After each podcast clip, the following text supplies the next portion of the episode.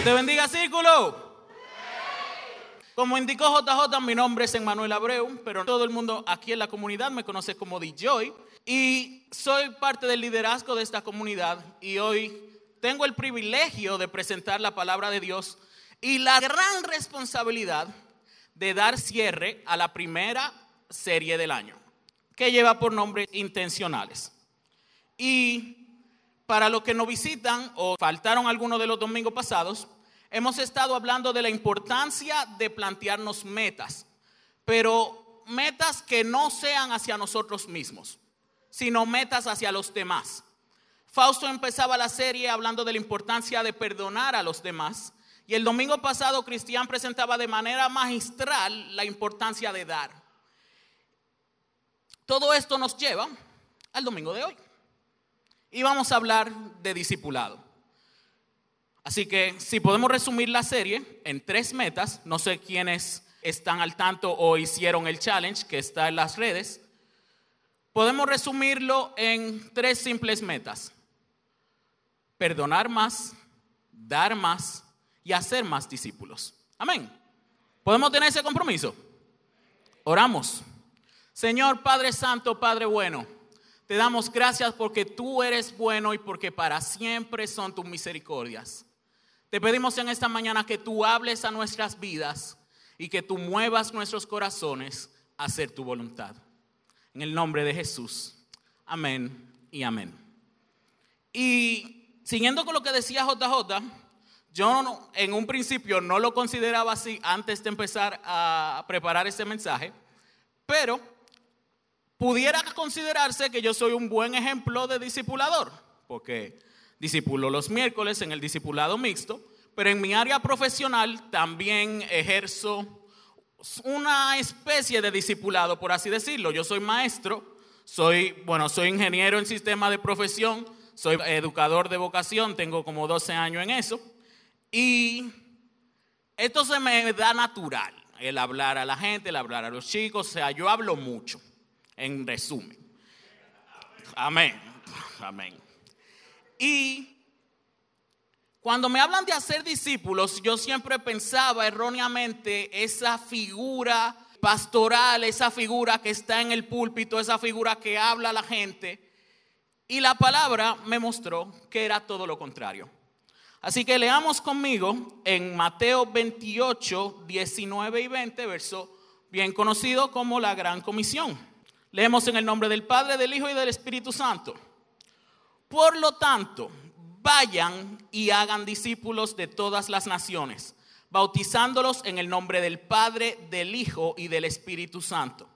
Enseñen a los nuevos discípulos a obedecer todos los mandatos que les he dado y tengan por seguro esto, que estoy con ustedes siempre hasta el fin de los tiempos. Y ese verso ese mandato, esa orden que nos da el Señor, se me hace muy similar o va mucho de la mano con el verso de Marcos 16, 15, que generalmente lo que estudian la Reina Valera, como yo antes, es muy conocido como ir por todo el mundo y predicar el Evangelio. Pero en la nueva versión internacional me gusta mucho la traducción porque dice, vayan por todo el mundo y anuncien las buenas noticias a toda criatura.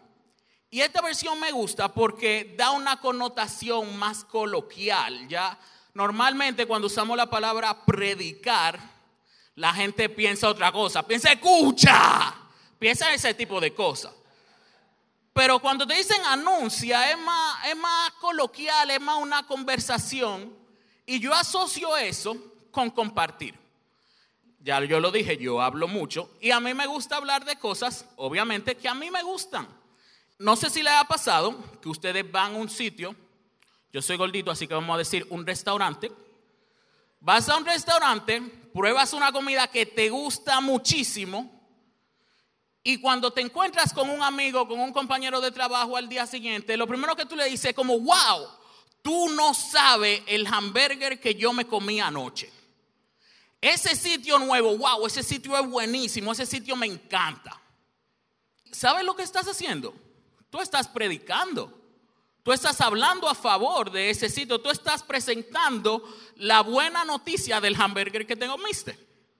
Entonces, si lo ponemos en este contexto, el Señor nos llama a anunciar la buena nueva, nos llama a predicar la palabra, pero nos llama a ser discípulos. Y es importante que ambos pasajes presentan mandatos, no presentan sugerencias, no es una bienaventuranza, no te dice, bienaventurados los que hacen discípulos, porque ellos recibirán el reino de los cielos. No dice eso. Y no dice tampoco como si tú quieres, haz discípulos. Es un mandato, es una orden. Y yo estoy de acuerdo con lo que dice Dietrich Bonhoeffer. Dietrich Bonhoeffer dice, el discipulado no es una oferta que el hombre le hace a Cristo. El discipulado no es algo que me nace del corazón, no es algo que yo le doy a Dios. Y a eso yo puedo agregar que el discipulado no es una negociación, no es un intercambio. Es una respuesta de nuestra vida al llamado de Cristo a cada uno de nosotros. Pero, para hablar de discipulado, tenemos que hablar de discípulos. ¿A quién se le dio ese llamado? Si vemos el versículo anterior de ambas citas, Mateo 28 y Marcos 16, dice lo siguiente. Jesús se acercó y dijo a quién? A su discípulo. Y Marcos 16, 14 dice, incluso más tarde se apareció a quién? A los discípulos, mientras comían juntos. Ese me gusta más. Lo importante es que para tú hacer discípulos, tú debes ser un discípulo primero. Y en esta mañana yo quiero que el Señor hable a cada una de nuestras vidas a ver si somos creyentes o somos discípulos. Y para eso tenemos que definir qué es un discípulo. Un discípulo, por definición, es un aprendiz comprometido y un seguidor dedicado. Es uno, muy importante, que se sujeta a otra persona para aprender similar a como lo hace un aprendiz al aprender de un artesano experto. Así que lo primero que te quiero decir en esta mañana es que el discipulado no es individual. El discipulado es un llamado a la comunidad. El Señor no quiere que andemos como lobos solitarios y más adelante vamos a ver por qué. El problema que trae esto es que la meta de todo creyente debe ser llegar a convertirse en discípulo. Lamentablemente, hay muy pocos creyentes que se están discipulando. Y eso debería ser un llamado a atención. ¿Por qué? Porque, como lo dije, no es si tú quieres, es una orden. El Señor le dijo, vayan y hagan discípulos. Hay un pasaje de la palabra que a mí genuinamente me da miedo. Y dice, muchos dirán, Señor, Señor, y el Señor nos mirará y nos dirá, no te conozco.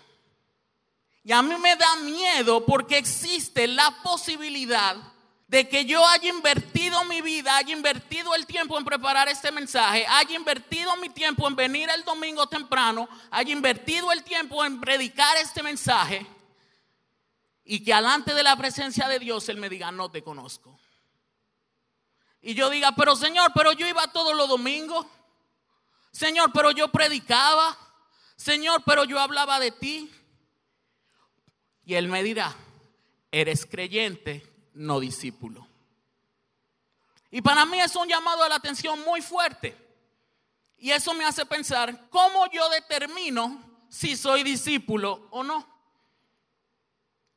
Y la palabra es muy clara con eso. Para eso quiero que vayamos a Mateo 4, versículos del 18 al 22, y ese es el llamamiento de los primeros discípulos. Y dice la palabra de Dios, cierto día, mientras Jesús caminaba por la orilla del mar de Galilea, vio a dos hermanos, a Simón, también llamado Pedro, y a Andrés, que echaban la red al agua, porque vivían de la pesca. Jesús los llamó, vengan, síganme, y yo les enseñaré cómo pescar personas. Y enseguida dejaron las redes y lo siguieron. Un poco más adelante, por la orilla, vio a otros dos hermanos, Santiago y Juan, sentados en una barca junto a su padre Zebedeo, reparando las redes. También los llamó para que lo siguieran. Ellos dejando atrás la barca y a su padre, lo siguieron de inmediato. Y es importante que veamos en estos pasajes, hay una relación entre ambos llamados. Y es muy interesante porque en esta versión las palabras se repiten. Tenemos dejar y seguir.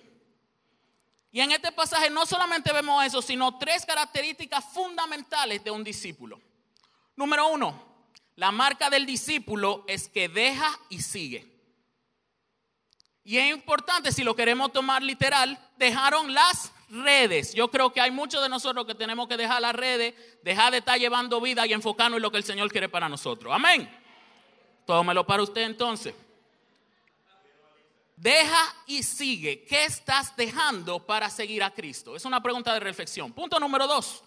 No puedes ser discípulo viviendo de la misma manera que antes. El texto hace énfasis en las profesiones que tenían los discípulos antes de, porque su vida cambió por completo. Tú no puedes autoproclamarte discípulo viviendo la vida tal y cual como la vivías antes dice la palabra de Dios. Y el que está en Cristo, nueva criatura es. Las cosas viejas pasaron y he aquí todas son hechas nuevas. Y hay una versión que me gusta mucho que dice, el que pertenece a Cristo. Y punto número tres, Jesús llamó a discípulos, no llamó a creyentes. Hay mucha gente que se proclama que cree en Dios en el contexto demográfico de nosotros, el 90% de la persona, tú le vas a preguntar, ¿tú crees en Dios? Y te van a decir, sí, pero no todos son discípulos. ¿Y saben por qué? Porque el creyente quiere la bendición. El creyente quiere la transformación, pero el creyente no quiere el discipulado. El creyente quiere bendición, quiere prosperidad, quiere cosas buenas, pero no quiere ser procesado. El creyente quiere que Dios lo bendiga, pero quiere seguir viviendo su vida tal cual. Entonces, no somos creyentes o somos discípulos. Otra forma interesante de identificar si eres discípulo o no es sabiendo si tú cumples con las responsabilidades de ser discípulo. Y la primera está en Lucas 14, 27. Dice la palabra de más, si no cargas tu propia cruz y me sigues, no puedes ser mi discípulo. Y punto número dos, Juan 13:35, el amor que tengan unos por otros será la prueba ante el mundo de que son mis discípulos. Si no amas, no eres discípulo. Si no tomas tu cruz, no eres discípulo. Así que es importante que ustedes vayan tomando nota y vayan haciendo su checklist para saber si son o no son. ¿Por qué? Porque cuando somos discípulos, hacemos la voluntad de Dios y hacemos discípulos. Diferencia entre discipulado y hacer discípulos son conceptos muy similares pero diferentes. Discipulado es el proceso intencional y continuo de aprender y seguir a Cristo. Amén. Hacer discípulos es una relación por eso le decían al principio que el Señor no nos está llamando a ser lobo solitario. Es una relación de amistad de creyente a creyente centrada en Cristo, donde un creyente mayor modela intencionalmente un auténtico caminar cristiano para que lo siga un creyente más joven. Si no estás modelando a Cristo, no eres discípulo. Hacer discípulos es una consecuencia natural de ser un discípulo. Cuando yo soy un discípulo, me sale natural el que atraer a otras personas a que hagan lo mismo que yo. Y eso pasa mucho cuando nosotros nos, encanta una serie, nos gusta una película, nos volvemos eh, adeptos de, esa, de ese eh, medio audiovisual. Queremos compartirlo con todo el mundo. Por ejemplo, pasó con Game of Thrones. Yo era el primero Game of Thrones era el final. Game of Thrones es lo último de los muñequitos. Tú debes ver Game of Thrones. Ven a mi casa a ver Game of Thrones. En otros contextos pasa con la música. Nos volvemos predicadores de ese medio y queremos que las otras personas lo consuman. ¿Por qué? Porque es normal pensar que si a mí me gusta, al otro también le va a gustar. El problema con hacer discípulos es que no es una tarea fácil. Pero tengo para decirte esta mañana de que aunque no es fácil, tiene una recompensa eterna. Dice la palabra de Dios en Hechos 14, 21 y 22. Después de predicar la buena noticia en Derbe y de hacer muchos discípulos, Pablo y Bernabé regresaron a Listra, Iconio y Antioquía de Pisidia, donde fortalecieron a los creyentes, los animaron a continuar en la fe y les recordaron que debemos sufrir muchas privaciones para entrar en el reino de Dios. Esta mañana no tengo un mensaje para decirte, sí, es fácil, tú lo lograrás, tú puedes hacerlo. Tengo para decirte que sí, ser discípulo y hacer discípulos es difícil, pero yo quiero entrar en el reino de Dios. Amén. Así que si tú quieres entrar conmigo al reino de Dios, la pregunta sería, ¿cómo lo hago? Y yo no puedo evitar comparar una vida de discipulado con ese amigo fit. Todos tenemos ese amigo fit que un día inició un proceso de pérdida de peso o de aumento de masa muscular y a los tres meses el predicador por excelencia del gimnasio en el que asiste. El más fit. Todos tenemos una Débora que día tras día nos recuerda en Instagram que ella hizo ejercicio y tú no. Débora, te amo, te bendigo, eh, pero todos tenemos un amigo así. Y es un proceso como si fuera una metamorfosis. O sea, la forma de tú ir al gimnasio en el día 1 y en el día 30 son totalmente diferentes. Porque esa persona entra, lo digo porque lo he escuchado, no es una experiencia vivida, pero en el día 1 esa persona entra con lo primero que apareció, la ropa y en el día 30, mi amor, el selfie con la ropa de ejercicio, no te olvides. ¿Por qué? Porque se hace parte intrínseca de uno. Y preparando el mensaje me daba cuenta de muchas similitudes que hay entre la vida fitness y el discipulado. María Eugenia me dice, yo creo que el Señor te está hablando. Y yo le dije, escucha.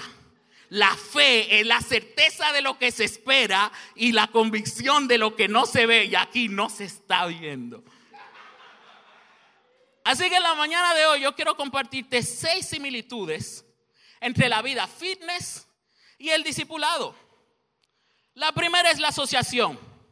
Cuando tú tienes un compañero de gimnasio, un gym buddy, tú tienes alguien o gym partner tú tienes a alguien con quien compartir el viaje. Hay un estímulo, hay una motivación y hay una responsabilidad mutua para ser mejor. En el discipulado Jesús envió a los discípulos de dos en dos. Pueden ver la referencia en Marcos 6 y 7. Hay un sentido de asociación y un sentido de responsabilidad compartida de que ambos estamos sirviendo al Señor. El discipulado no debe ser un esfuerzo solitario. El discipulado es un esfuerzo de comunidad y hablo a la comunidad. ¿Qué estamos haciendo para discipular? Punto número dos, la motivación mutua. Tu compañero de gimnasio te anima y el que te dice, hey, dale maduro, ponle otro disco, vamos, tú puedes, dale, dale, dale. Es una relación que fomenta la perseverancia. En el discipulado los creyentes están llamados a animarse los unos a otros, dice Hebreo 10:24. Cuando yo ando con mi compañero de discipulado, es esa persona que te dice en el momento difícil, sí, está difícil, pero Dios está contigo. Y Dios está contigo y yo estoy orando por ti. Es el gym body que yo necesito. Punto número tres. Tenemos la responsabilidad. Ay, yo fui en unos tiempos muy oscuros de mi vida. Yo entrenaba con el chamo. Y, y ay si tú te saltabas un entrenamiento con el chamo. Ay si tú llegabas tarde. ¿Por qué? Porque hay una relación de constante recordatorio de que, hey, estoy aquí, estoy trabajando contigo, pero más importante, yo quiero que tú cumplas tus objetivos. Pero al mismo tiempo es relacional porque dice, hey, yo estoy aquí para ti porque cuando yo falle yo quiero que tú estés ahí para mí. Y te digo algo, lo mismo pasa con el discipulado. Proverbios 27, 17 dice, el hierro se afila con el hierro y el hombre se afila con el otro.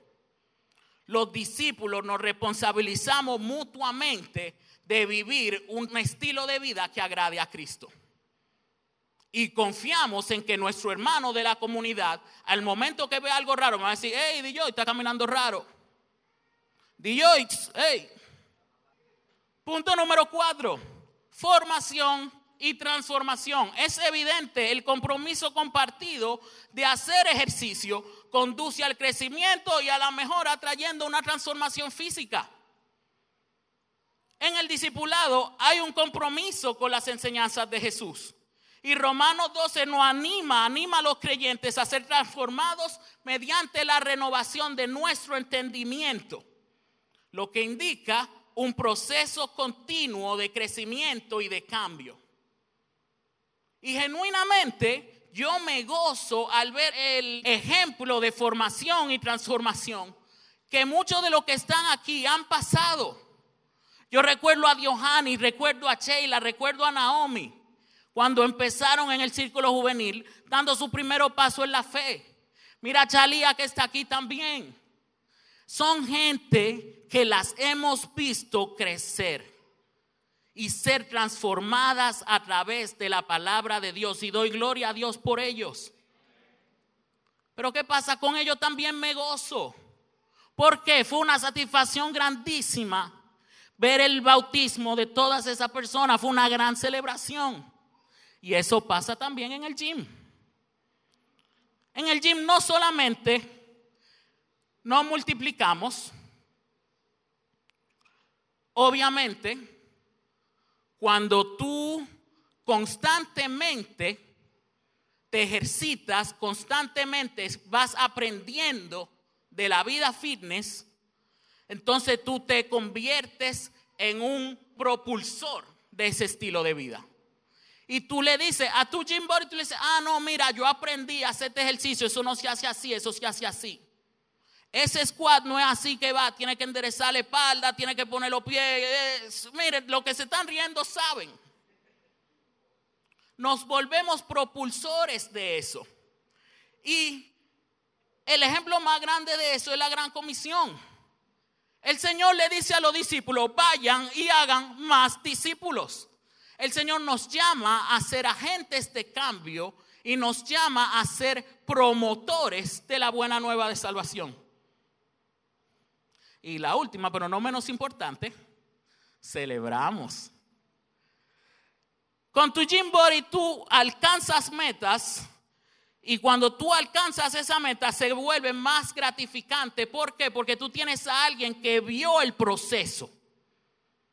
Tú tienes a alguien que estuvo ahí cuando tú decidiste ir, cuando genuinamente tú no querías ir. Y eso hace que el logro sepa mejor.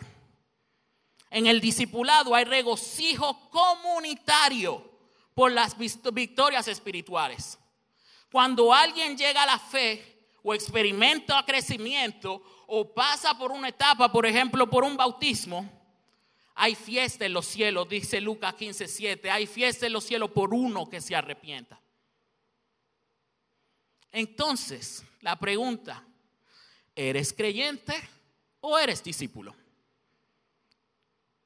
Y preparando este mensaje, me encontré con un estudio publicado en el New York Times que se conoce como la psicología del compartir. Y este este estudio analizaba el por qué las personas comparten sus intereses, no solamente de manera coloquial, sino también en las redes sociales. Y yo quedé impactado al ver muchas de las razones por las cuales la gente comparte, y aquí les comparto tres. El 94% de las personas dice que comparte para informar y ayudar a las personas en sus vidas.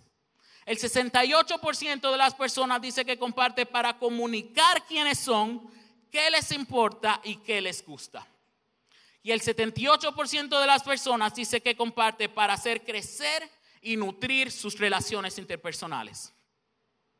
Y en esta mañana yo tengo para decirte que yo hablo de Cristo porque quiero ayudar a las personas a mi alrededor. Yo hablo de Cristo porque es parte de quién soy, es parte de lo que me importa, es parte de lo que me gusta. Y yo hablo de Cristo porque genuinamente yo quiero hacer crecer a mis amigos, quiero hacer crecer a las personas que están a mi alrededor. El desafío de esta mañana es que hablemos más de Jesús, que seamos discípulos, por consiguiente, hagamos discípulos seamos intencionales en compartir activamente el sacrificio de la cruz.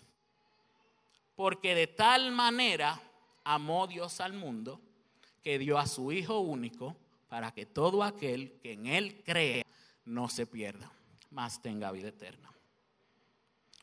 Dice Francis Chan, Jesús dijo que vayan y hagan discípulos. Pero muchas veces Simplemente nos sentamos y ponemos excusas.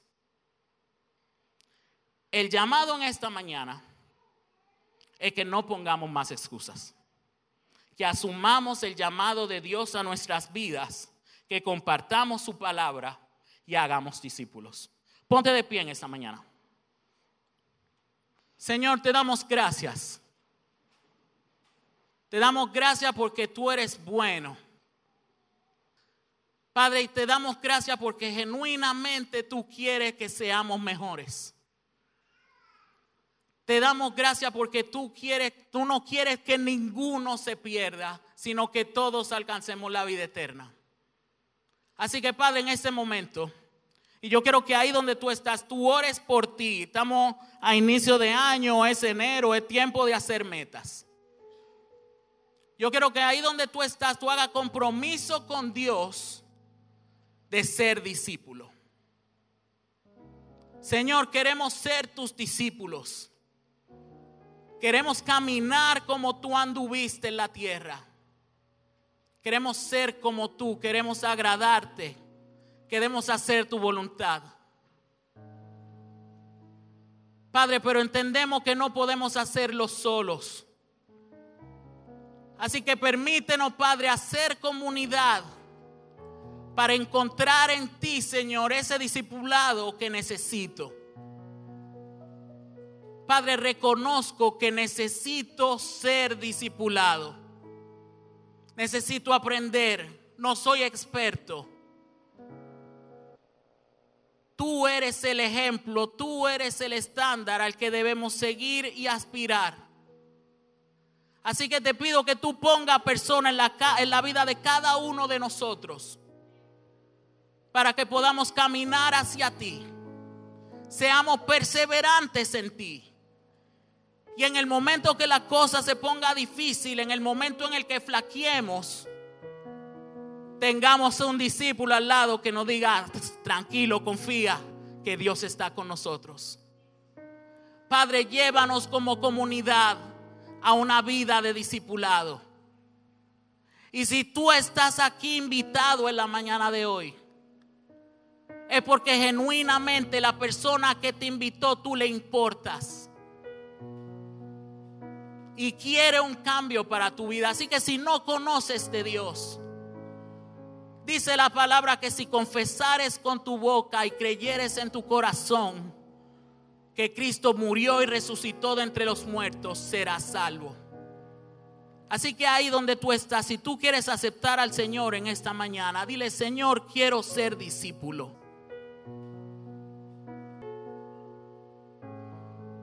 Que puedas decir como Job, de lejos te había huido, pero ahora mis ojos te ven. Quiero ser discípulo, quiero seguirte, quiero aprender de ti, quiero seguir tu camino. Y quiero vivir para ti. En el nombre de Jesús.